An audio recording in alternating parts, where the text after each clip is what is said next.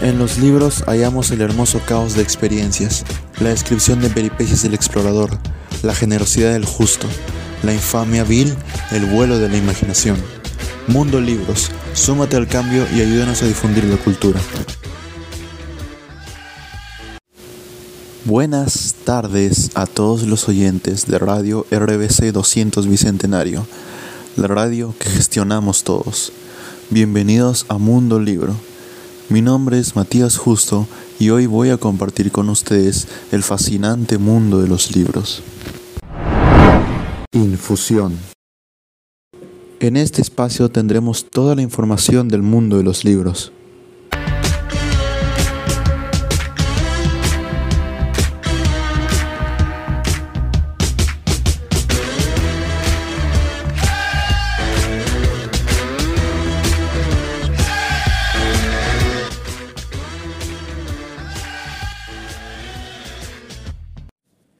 Empezamos a desarrollar las notas de la semana.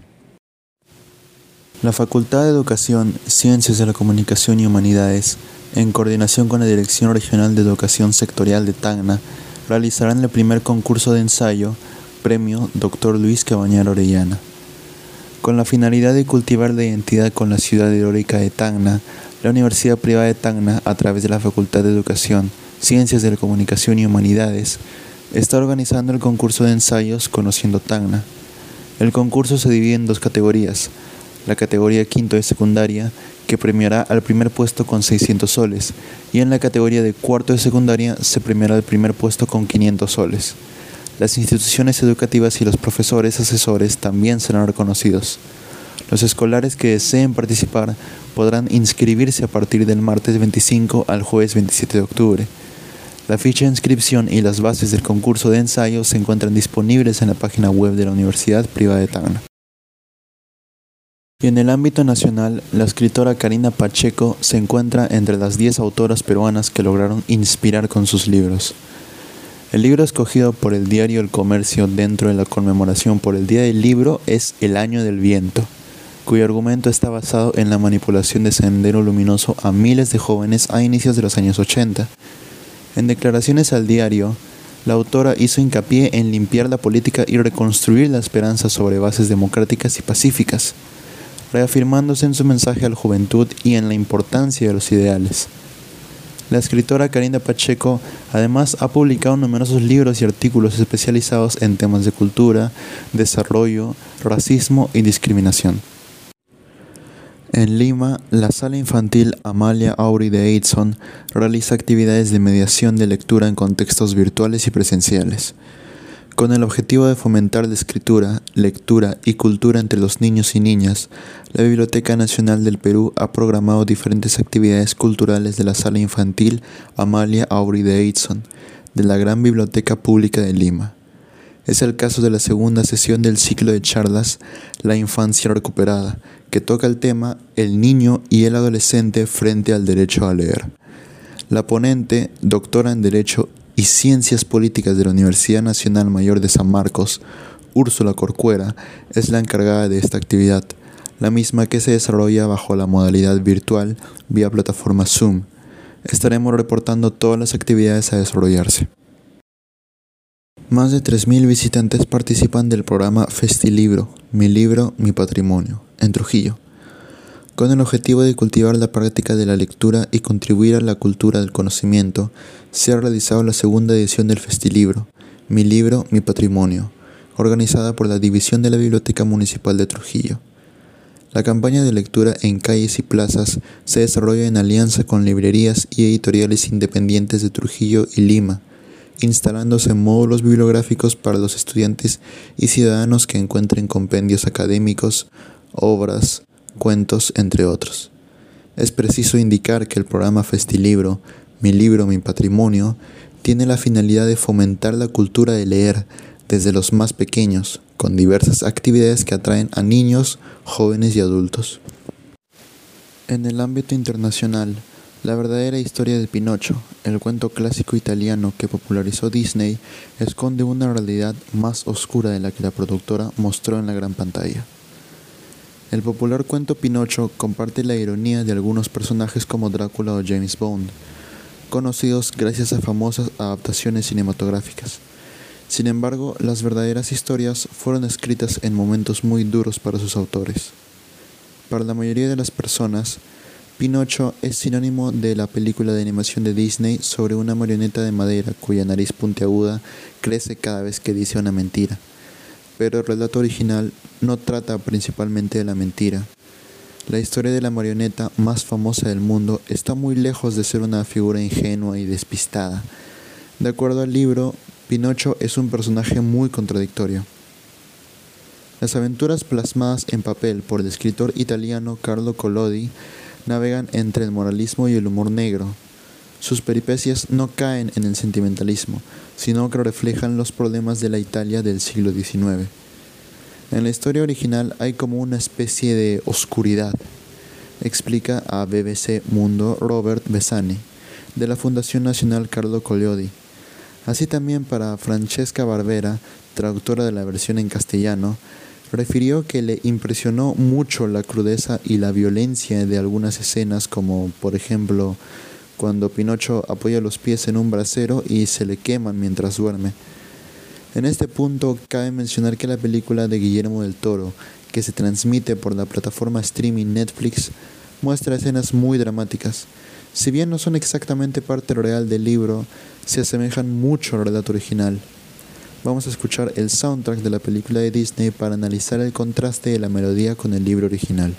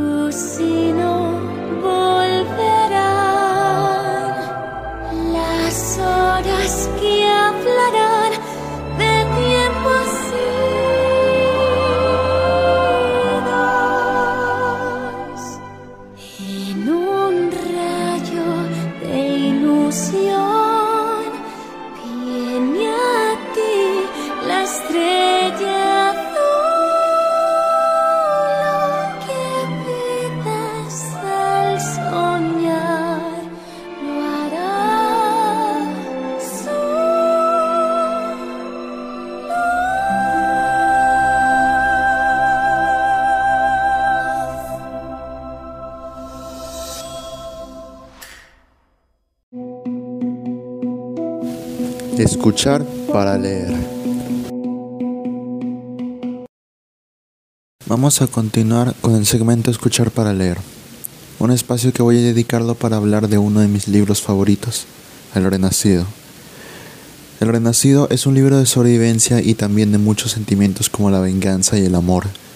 El personaje principal, Blas, organiza hacer justicia vengándose de sus compañeros cazadores y ese deseo de venganza lo ayuda a sobresalir de las adversidades. En la historia no podemos describir los usuales bandos de buenos y malos. El personaje principal también tiene fama de ser violento en un mundo de avariciosos, capaces de cualquier cosa para conseguir dinero por tráfico de pieles. La narración nos muestra el contexto de avaricia e ideas raciales. Estamos hablando de 1823, donde muchos cazadores y comerciantes eran capaces de cualquier cosa y a costa de la naturaleza y de las personas, obviamente sin nada de valores. En la narrativa también encontramos los sentimientos de un padre triste y con ira, tras ver que matan a su hijo mitad blanco y mitad indio pawnee, conviviendo en un mundo de discriminación desmedida, donde los blancos se creían superiores a los indígenas de las regiones altas de Luisiana. Voy a compartir un párrafo del libro, página 103. Con creciente desesperación, Glass consideró sus opciones.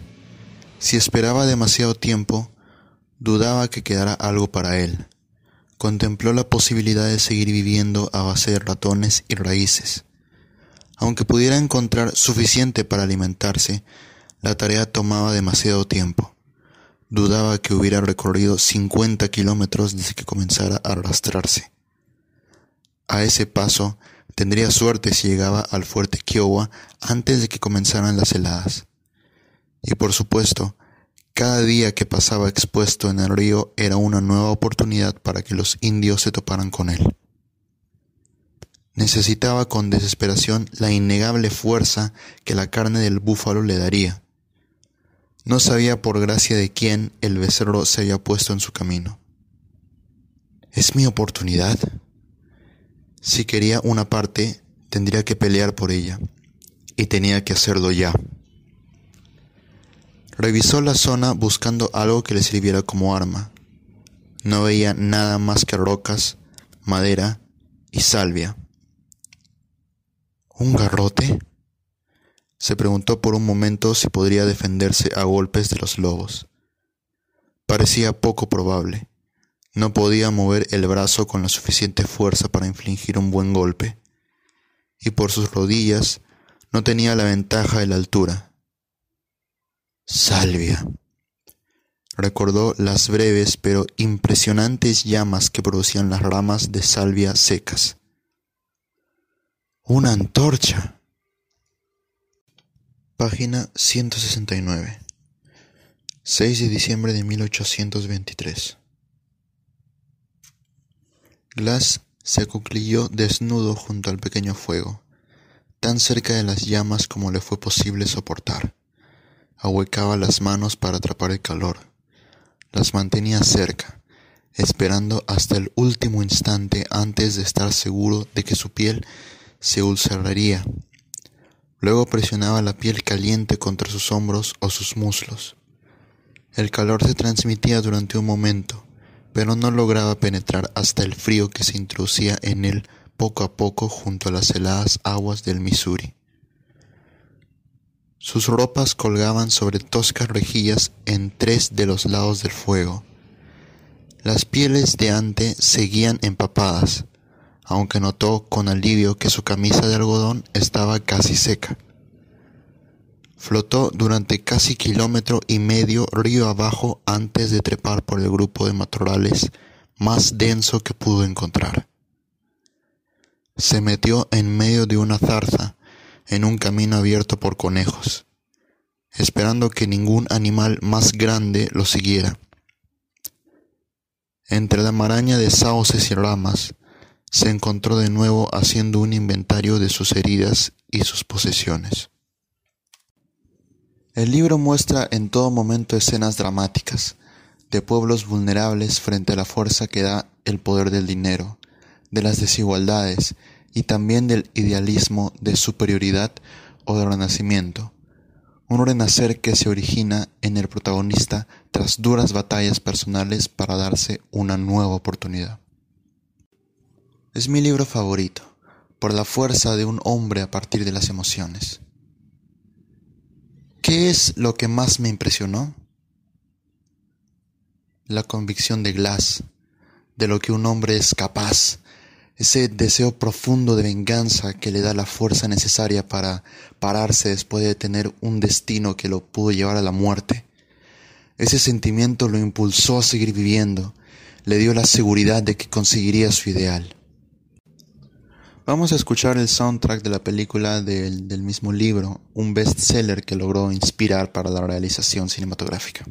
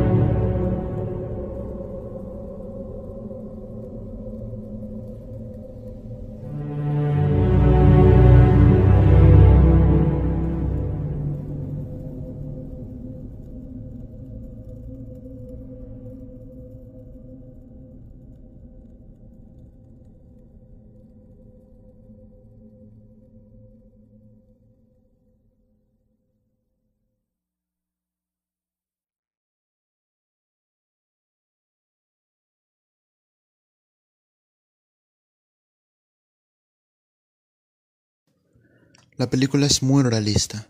Sigue mucho la narración, sin embargo, en algunos capítulos se profundiza la historia de los personajes secundarios.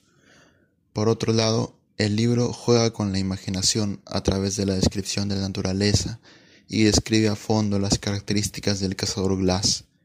Fuera de todo, es un libro muy inspirador. En su propia voz.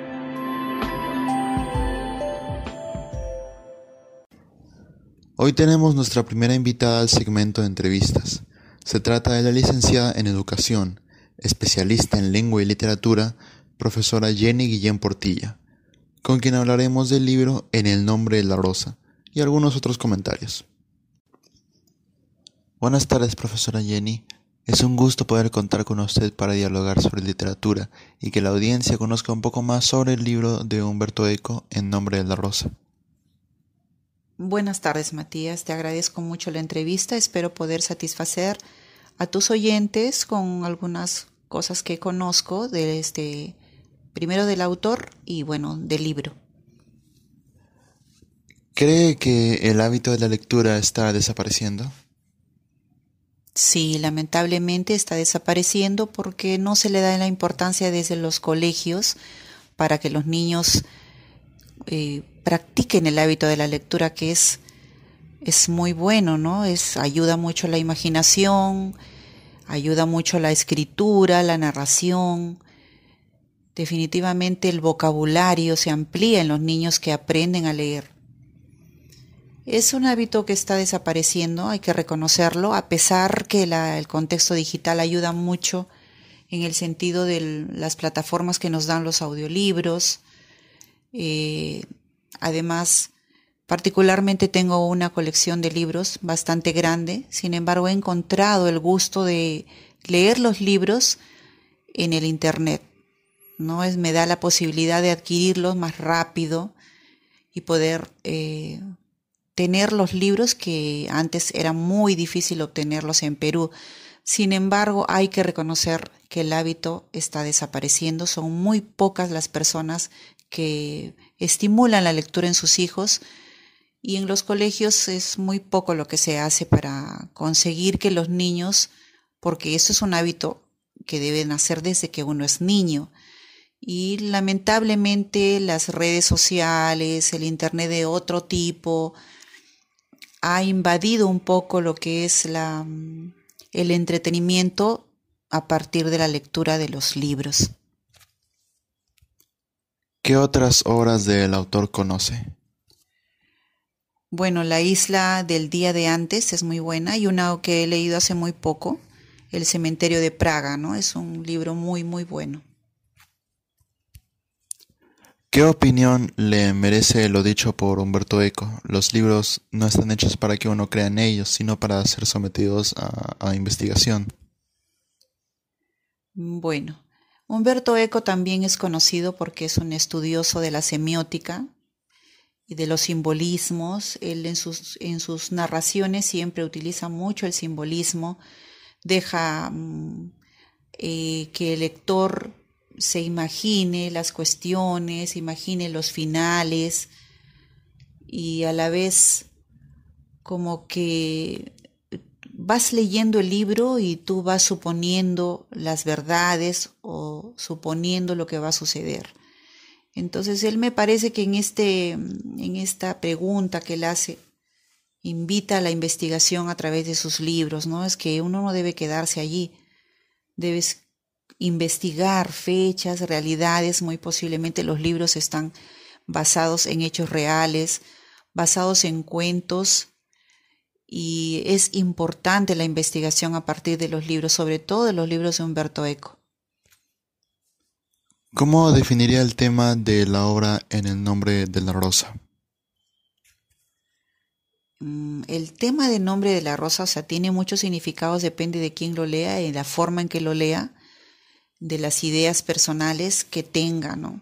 Es un libro que invita mucho a la reflexión del miedo, el miedo a la superior, a la autoridad, a Dios.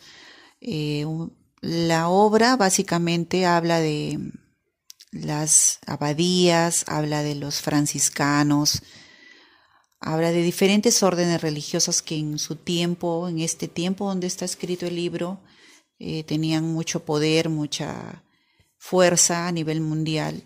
Todavía lo tienen, pero la iglesia se ha remodelado muchísimo, está cambiando constantemente. Y en estos tiempos del libro, pues había una riqueza de la iglesia, eh, había herejías, había los famosos juicios. Y este libro básicamente habla de eso, ¿no? De ese miedo de la gente de fuera y de la gente de dentro, de lo que eran las abadías y lo que eran las, las órdenes religiosas básicamente, ¿no?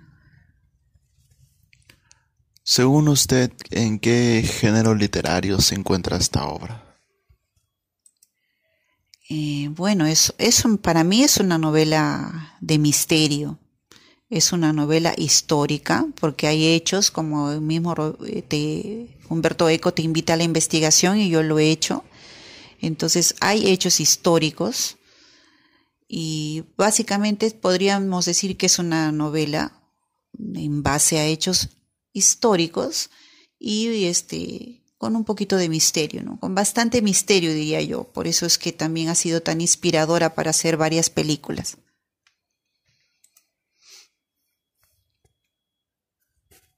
¿Cree usted que el tipo de razonamiento deductivo para descubrir al culpable utilizado por el protagonista de la obra de Eco también fue promovido por otro personaje literario como Sherlock Holmes?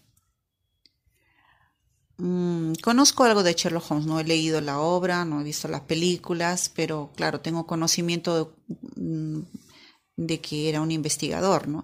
Definitivamente el libro, cuando tú lo lees, regresas a las páginas, regresas a las páginas porque hay detalles que has olvidado o que supones en lo que va de la investigación para encontrar quién es el asesino. No voy a contar el libro porque entre tus oyentes puede haber alguien que no lo ha leído, pero definitivamente hay muchas escenas de misterio que te invitan al releer las páginas y bueno, volviéndote un investigador, ¿no?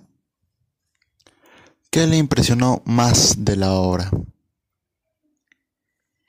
Los jóvenes en, las, en esos tiempos que entraban o ingresaban para ser sacerdotes o para ser hermanos, la vocación de ellos, sus miedos, las obligaciones, eran épocas muy difíciles, muy duras y todo lo que lo que han tenido que soportar para seguir en su vocación unos, para perderse otros y, y la digamos que el abuso de poder, ¿no? Lamentablemente en todos los ambientes, cuando se trata de una asociación muy fuerte o un grupo, una agrupación de gente, siempre existe el poder, ¿no? Y eso es lo que más me impresionó.